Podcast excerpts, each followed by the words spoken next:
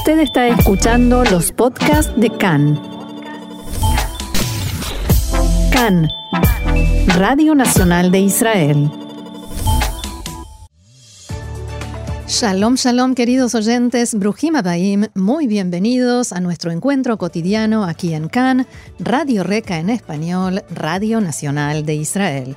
Los saluda Roxana Levinson aquí desde los estudios de Cannes en la ciudad de Tel Aviv. Es un gusto enorme volver a estar con ustedes como cada día. Y como cada día estamos en la radio FM 100.3 y 101.3, en internet www.can.org.il,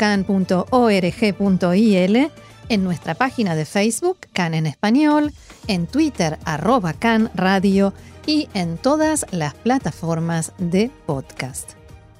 Y aquí estoy en la nublada hoy y con lluvia, eh, pero linda como siempre ciudad de Tel Aviv.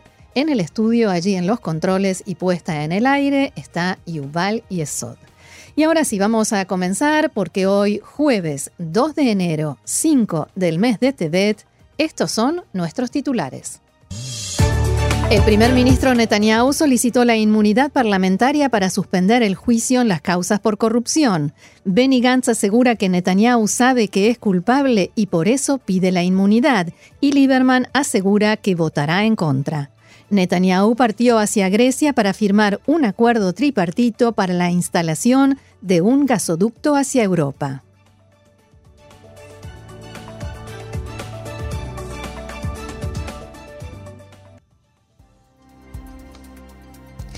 Y vamos a comenzar por lo que adelantábamos en titulares y que es sin duda el tema del día. Finalmente, y cuando faltaban solo cuatro horas para el fin del plazo para presentar la solicitud de inmunidad parlamentaria, el primer ministro Benjamin Netanyahu hizo el anuncio anoche.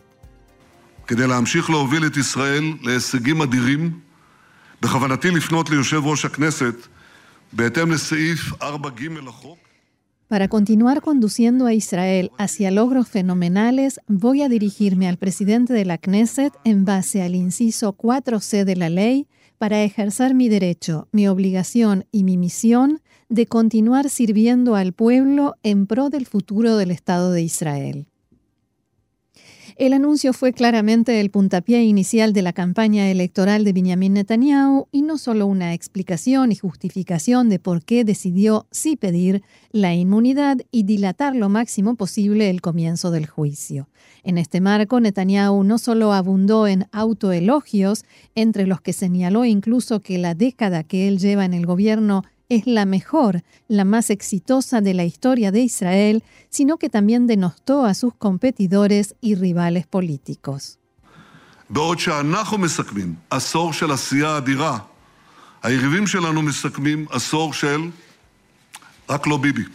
Mientras que nosotros finalizamos una década de acción extraordinaria, nuestros rivales finalizan una década de solo no Bibi.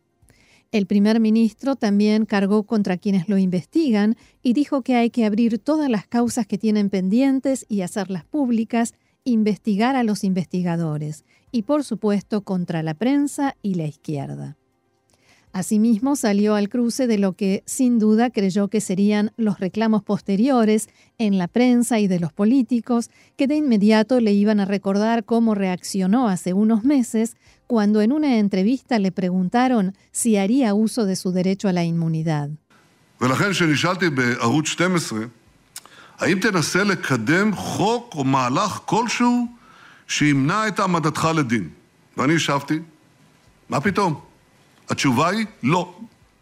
Cuando me preguntaron en Canal 12 si pensaba impulsar alguna ley o medida para impedir que me sometan a juicio y yo respondí de ninguna manera, la respuesta es no.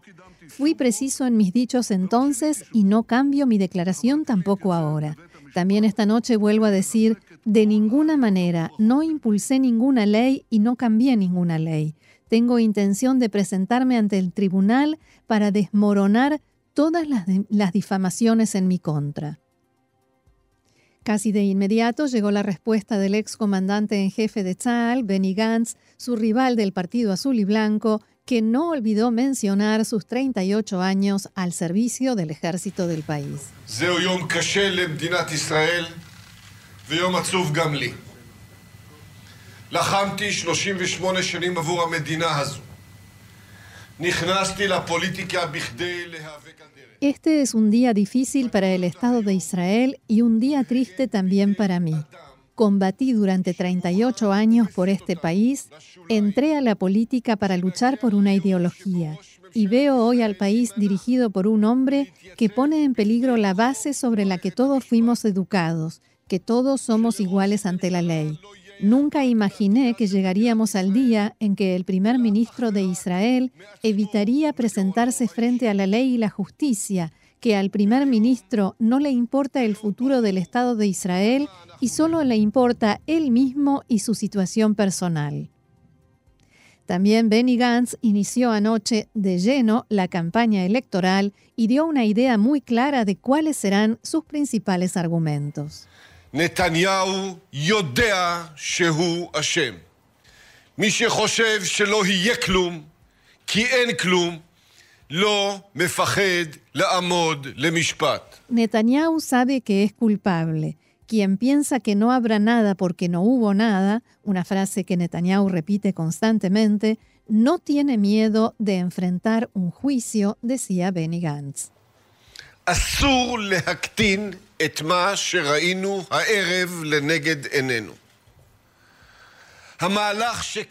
No podemos minimizar lo que hemos visto hoy.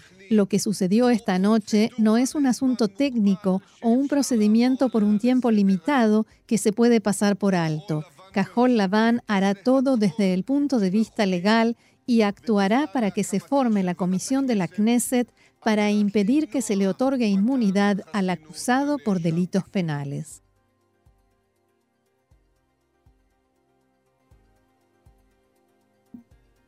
Después de varios días de debatirse entre el sí o el no al pedido de inmunidad, Netanyahu intentará ahora que no se conforme la comisión de la Knesset, que es la encargada de debatir este pedido, y que por tanto este no pueda ser tratado hasta después de- del 2 de marzo.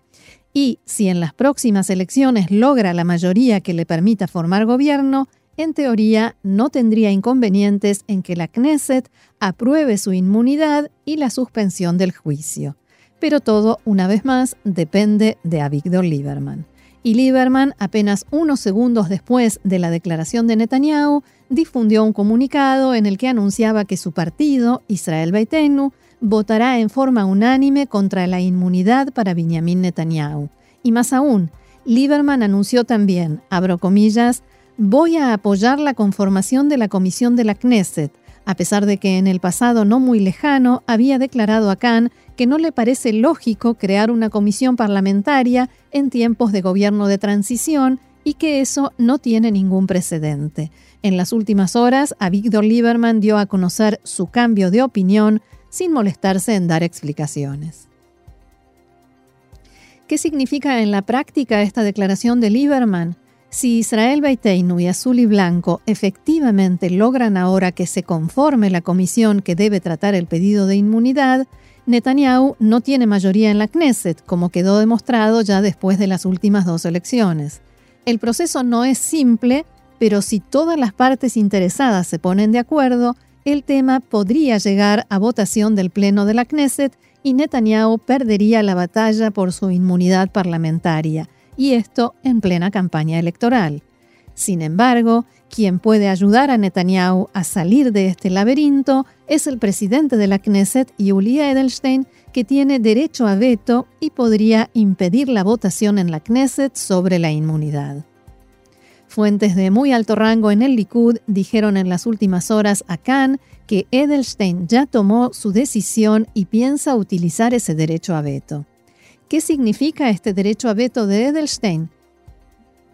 Significa que puede impedir que se conforme la comisión de la Knesset o, en una etapa posterior, si ya se conformó la comisión, puede impedir que haya debate y votación sobre la inmunidad.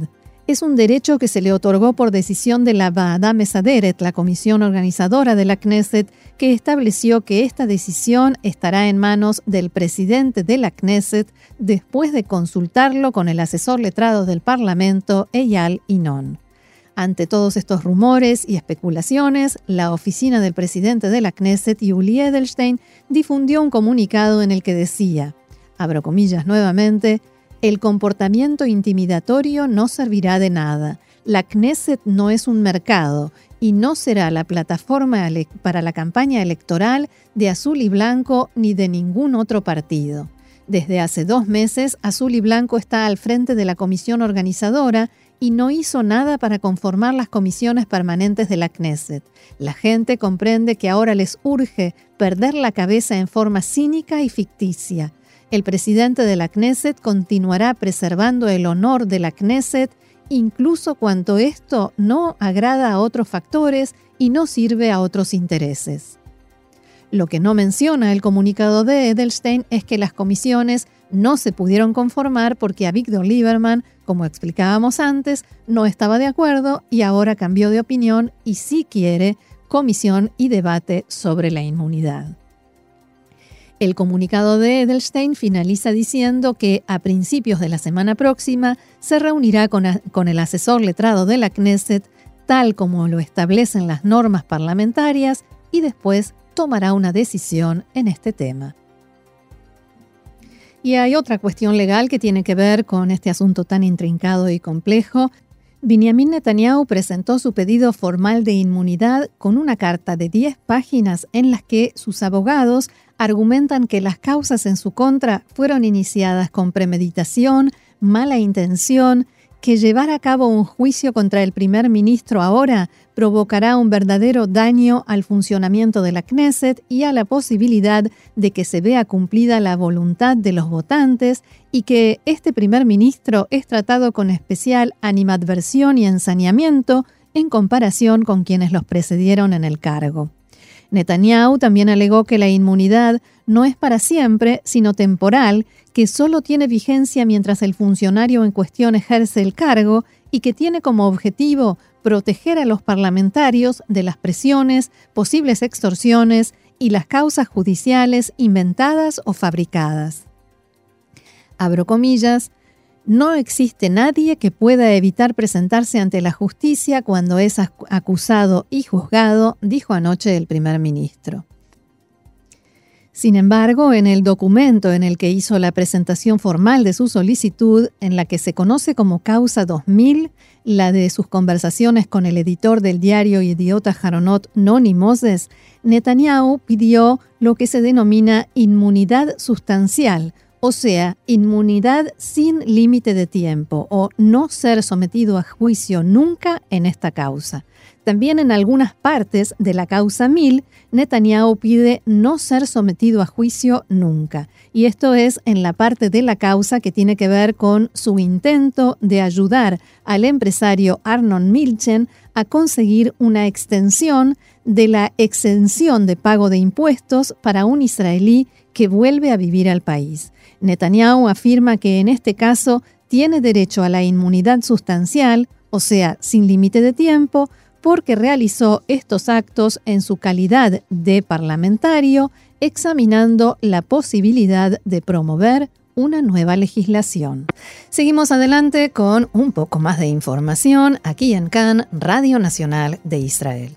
Después de su anuncio de anoche sobre el pedido de inmunidad, el primer ministro Benjamin Netanyahu realiza hoy una visita oficial a Grecia Hace instantes arribó a Atenas y esta tarde mantendrá una reunión tripartita de Israel, Grecia y Chipre en la que se firmará un nuevo acuerdo para la instalación del gasoducto ISMED desde Israel a través de Chipre y Grecia hacia Europa. El primer ministro tiene planeado permanecer durante el fin de semana en Atenas y la firma de este acuerdo se realiza con el trasfondo de la creciente tensión entre Israel y Turquía y entre Chipre y Turquía, precisamente sobre este asunto, la explotación y traslado de gas natural a través del Mediterráneo. Recordemos que eh, informábamos en estos días que Turquía se apropió prácticamente de un espacio marítimo en las costas de Libia y declaró que no permitirá que ningún otro país lo utilice, que ningún gasoducto pase por allí, pero también al mismo tiempo las autoridades turcas dijeron que están dispuestas a dialogar con Israel sobre este asunto. Volviendo al viaje del primer ministro, el ministro de Energía, Yuval Steinitz, lo acompaña en esta visita porque es quien se ocupa de este tema en los últimos años. En la agenda del primer ministro hay una reunión con su par de Grecia, como así también con el presidente y el ministro de Relaciones Exteriores en Atenas y con el presidente de Chipre, quien llegará también al encuentro para participar en la firma del acuerdo tripartito.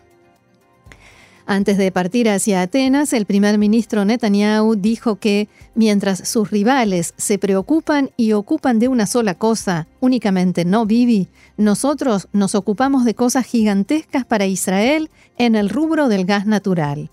Netanyahu aseguró que la cumbre con el primer ministro de Grecia y el presidente de Chipre tiene una importancia enorme para el futuro de Israel y su transformación en una potencia energética, como así también para la estabilidad de la región. Y claro, hace como dos minutos que no hablábamos de política. Seguimos adelante. El Ministerio de Protección de Medio Ambiente autorizó hoy a la empresa Nobel Energy a realizar el próximo lunes una nueva extracción de gas natural de la plataforma Leviatán. En el ministerio aseguran que la cantidad de elementos contaminantes que fueron liberados esta semana en la primera extracción fueron menores de lo esperado y que tampoco se espera que la semana próxima haya peligro alguno para la población. Desde el ministerio dijeron que no hay necesidad de evacuar viviendas ni hay instrucciones especiales para los residentes del área. Más información, dos jóvenes israelíes de 15 y 18 años fueron arrestados hoy en la zona de Beit Ain bajo sospechas de que cometieron delitos de seguridad. El abogado del detenido de 15 años, Nati Rom, dijo que no le permitieron reunirse con su cliente durante cuatro días desde que fuera detenido por el Servicio General de Seguridad Shabak. El abogado que pertenece a la organización de extrema derecha Jonenu, declaró, una vez más, Shabak utiliza la herramienta antidemocrática del arresto contra un joven judío. Hoy, cuando pedí verlo, me mostraron una orden que le prohíbe reunirse con su abogado durante cuatro días. Durante el arresto utilizaron violencia y no permitieron que los padres estuvieran presentes en el interrogatorio, como lo exige la ley, y hasta ahora no está claro por qué lo arrestaron. Exigiremos al tribunal que los liberen de inmediato. Una información de último momento, en el hospital Tel Ashomer falleció un hombre de 40 años de edad que había sido internado por una gripe. El hombre no tenía ningún otro problema de salud ni antecedentes de otras enfermedades en el pasado. Fue internado en estado grave y hoy murió y ahora ya son 12 las personas fallecidas por gripe este año en Israel. Vamos a información del ámbito internacional. Los manifestantes concentrados en las inmediaciones de la Embajada de Estados Unidos en Irak comenzaron en la tarde de ayer a abandonar la zona después de recibir un pedido en este sentido de las Fuerzas de Movilización Popular, la coalición de milicias chiitas proiraníes que fue bombardeada el domingo por aviones de combate estadounidenses. Las fuerzas de movilización popular instaron a los manifestantes a retirarse por respeto, dijeron, a la petición del gobierno iraquí y destacaron que el mensaje ha llegado. Y sí que ha llegado con la violencia que se produjo en la embajada norteamericana en Bagdad. Los responsables de las milicias dijeron en un comunicado, abro comillas, vamos a pedir a las masas concentradas en la embajada estadounidense que se retiren por respeto a la decisión del gobierno, iraquí que lo ha ordenado y para preservar el prestigio del Estado. En particular, las milicias destacaron la postura del comandante en jefe de las Fuerzas Armadas y de personalidades políticas, religiosas, culturales y populares que rechazan y denuncian la agresión contra las fuerzas de movilización popular. Además, llamaron a la población a participar en las concentraciones en recuerdo a los fallecidos como los denominaron mártires, manifestaciones convocadas en Bagdad y en las demás capitales provinciales. Recordemos que al menos 31 miembros de Kataib Hezbollah, esta milicia chiita pro-iraní, murieron el domingo en bombardeos de aviones de combate estadounidenses sobre cinco objetivos del grupo en Irak y Siria. Kataib Hezbollah está integrado en la Fuerza de Movilización Popular, una coalición paramilitar pro-iraní al servicio del gobierno de Irak.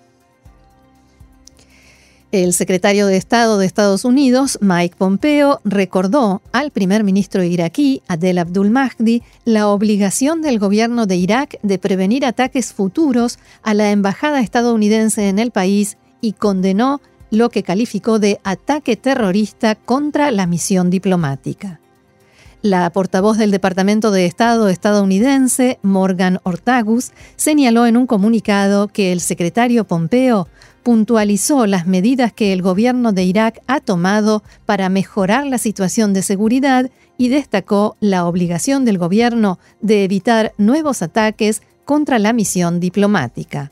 Asimismo, Pompeo aseguró a Mahdi que Estados Unidos quiere que Irak sea libre, independiente y soberano y subrayó que su país, bajo el mando del presidente estadounidense Donald Trump, continuará trabajando para lograr ese fin. El secretario de Estado norteamericano aplazó anoche la visita que tenía planificada a Ucrania y otros cuatro países para seguir de cerca la situación en Irak y de su embajada en ese país.